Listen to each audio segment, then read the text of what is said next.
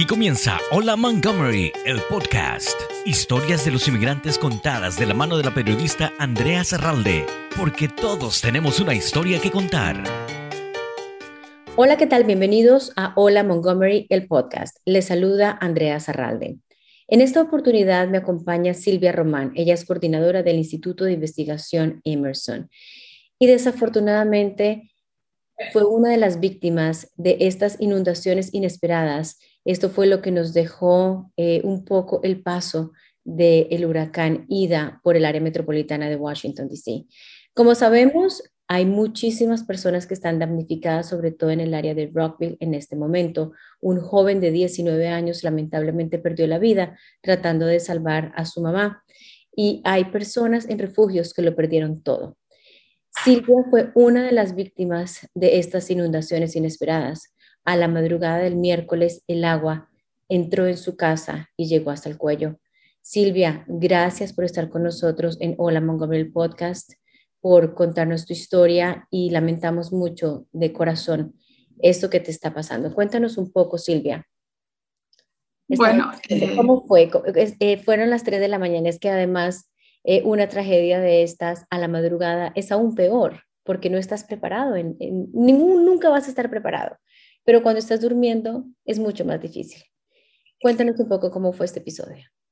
Eh, empezó a llover tan fuerte y hubo, hubo rayos, bastante bulla y mi esposo a las 3 de la mañana dijo voy a ir a chequear el basement. Entonces bajó y él ya no pudo subir, solo me, me silbaba. Cuando bajé ya vi que el agua entró más o menos hasta la rodilla tenemos un pump en la casa justamente para evitar eso, pero parece que el sump pump no funcionó muy bien o es que era demasiada el agua, que de pronto el agua empezó a entrar y, y nosotros pues eh, tratando de sacar el agua y mi esposo me dice, saca las alfombras porque todo es nuevo, recién renovamos nuestro basement, muebles nuevos, alfombras nuevas pero cuando ya quisimos sacar el agua, el agua se vino torrencialmente que rompió la puerta y pues era, era un río desbordado, ¿no? Y nos empujó el agua a los dos. Entonces eh, nos paramos apenas, eh, yo asustada porque yo no sé nadar en primer lugar. Eh, mi esposo nadando pudo entrar hasta el fondo para apagar todos los switches de, de luz, para que no haya pues un incendio, ¿no? Lo primero que se le ocurrió. Después logró salir y los dos pudimos salir apenas. Nos quedamos afuera, ya no podíamos hacer nada, pues a mi esposo le dio casi como un ataque porque el susto era tremendo. Eh, fui al, al, lado de la casa nuestra, vive un chico americano, golpeé la puerta para que me presten su teléfono, llamar al 911 Llamé al 911, me dijeron que me iban a mandar bomberos. Nunca llegaron, porque es que era, era tremendo lo que estaba pasando en toda esa área. Nunca se había visto esto, ¿no? Era como una película. Entonces eh, nos quedamos hasta las 5 de la mañana afuera y después ya decidimos entrar y tenemos un perrito y no lo encontramos al perrito, pensábamos que se había ahogado. Pero bueno, al final, eh, ya más calmados, pudimos por arriba tratar de bajar, pero imposible bajar porque el agua subió pues hasta arriba, ¿no? Las gradas estaban llenas de agua y pudimos filmar un poquito, que claro, la, la filmación no está muy buena porque está oscura, pero ha sido psicológicamente hemos quedado muy mal por, por el miedo, ¿no? del agua y de todo eso. Yo sé que las cosas materiales van y vienen, obviamente uno se frustra y tengo mi seguro, el State Farm, y hice mi claim y yo frustrada porque me dijeron, sí, anota todo lo que tienes, eh, llama a una compañía, llama a una de estas tres compañías que trabajan conmigo y pues eh, todo va a estar bien. Pero cuando empiezo a llamar a las compañías, ninguna compañía podía venir. Hasta que al final mi hija consiguió una compañía esa compañía me pidió 20 mil dólares solo por sacar las paredes y dejar eh, los fans y, secar, ¿no? Entonces, yo no quise firmar nada porque el seguro me dijo no haga nada todavía porque no está aprobada. Entonces, por otra parte, el seguro me empujaba y me decía que si no hacía nada y me salía mold dentro de las paredes, el seguro ya no me cubría. Pero sin embargo, seguía peleando con el seguro y al final eh, me dicen que no me va a cubrir nada. No va a cubrir nada ni, ni de las cosas que perdí, ni, ni de las paredes, nada. Eh, entonces yo le llamé a mi agente y le dije, pero ¿por qué? Yo ya tengo esta compañía por 20 años. Entonces él me dice, no, es que los que deciden son los que hacen claims. Entonces llamé a Claims, esta mañana volví a llamar otra vez y la muchacha me dice, no, se ha revisado su caso, pero realmente en su póliza no está inundación. Yo le digo, pero cuando yo estaba renovando mi, mi, mi basement, les dije que estaba poniendo sand y todas esas cosas para prevenir. En ningún momento me dijeron que yo necesito otro seguro para inundación, porque ustedes no me han dicho eso, yo podía haber comprado. Y al final me dice, no, es que State Farm no tiene inundación. Y me dice, solo si, si el techo se cayera por el viento y entra el agua ahí, ahí sí puede cubrir. Yo le digo, pero es que no tiene sentido. Entonces se contradicen un poco, ¿no? Entonces yo soy una persona que me gusta investigar mucho. Entonces llamé al, condado de Montgomery también quejándome de, pues de esto, ¿no? Que no me parece justo. Entonces me mandaron ya una carta y me han dicho que van a investigar. Entonces, pues yo lo estoy haciendo más para educar también a mi comunidad, porque nosotros aquí en Emerson trabajamos con toda la comunidad latina y pues nos encanta ayudar. Yo tengo muchísimos pacientes, estoy encargada de, de las mujeres embarazadas, se les están unas vacunas del RSV para, para que eviten sus bebés tener ese virus. Y, y, pues nosotros por la comunidad hacemos mucho y no quiero que a nadie le pase lo que a mí me está pasando. Entonces las personas ahora tienen que agarrar sus pólizas y leer muy bien, especialmente las letras pequeñitas, que a propósito las compañías hacen eso y es, uno confía, ¿no? Yo he confiado tantos años en esta compañía, pues que nunca jamás pensé que me iba a pasar esto.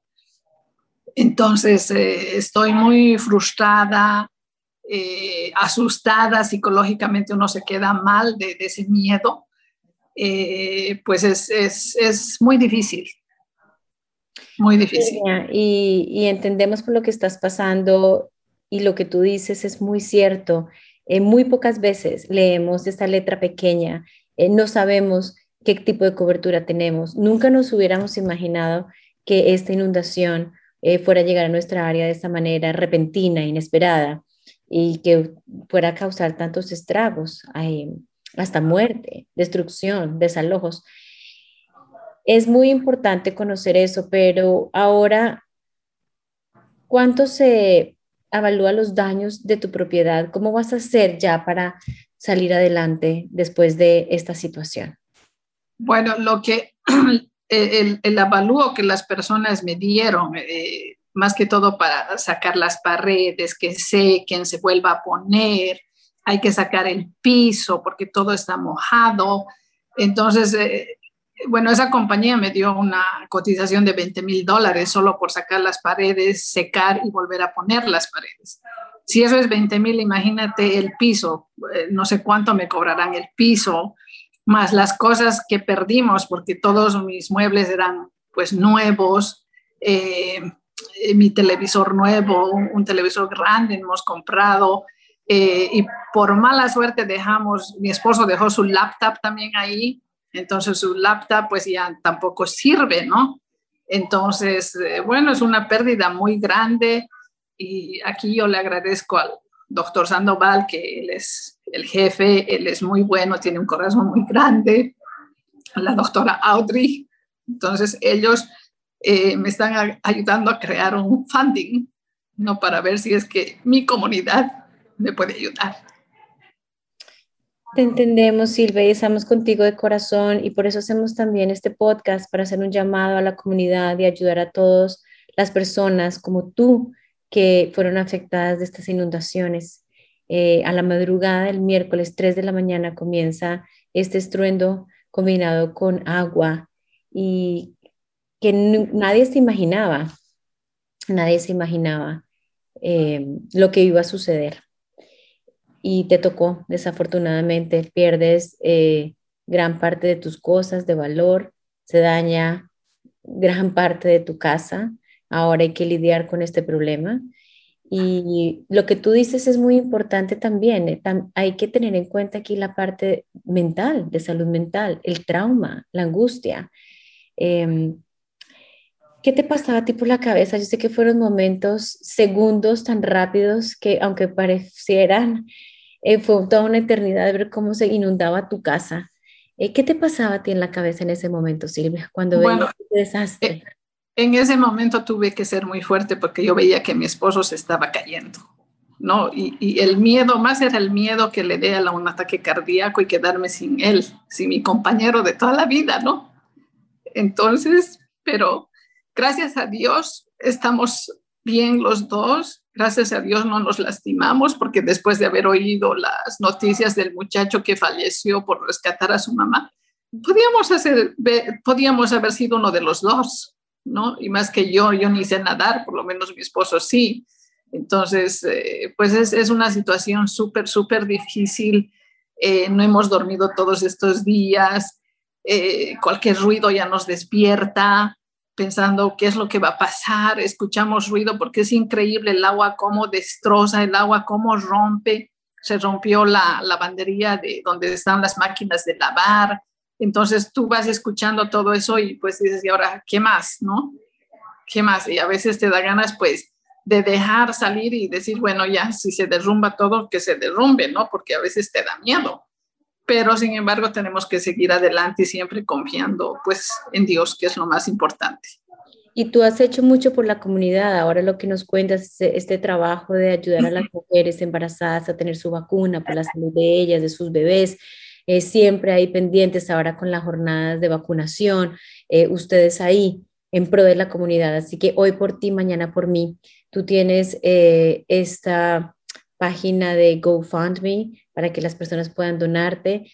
ahí vamos a poner en pantalla la información. Y Silvia, lamentamos mucho lo que te haya sucedido esto, que haya sido una de las víctimas de las inundaciones, pero lo que tú dices es verdad tú y tu esposo y tu perrito también están sanos y salvos. Eh, lo material se reemplaza.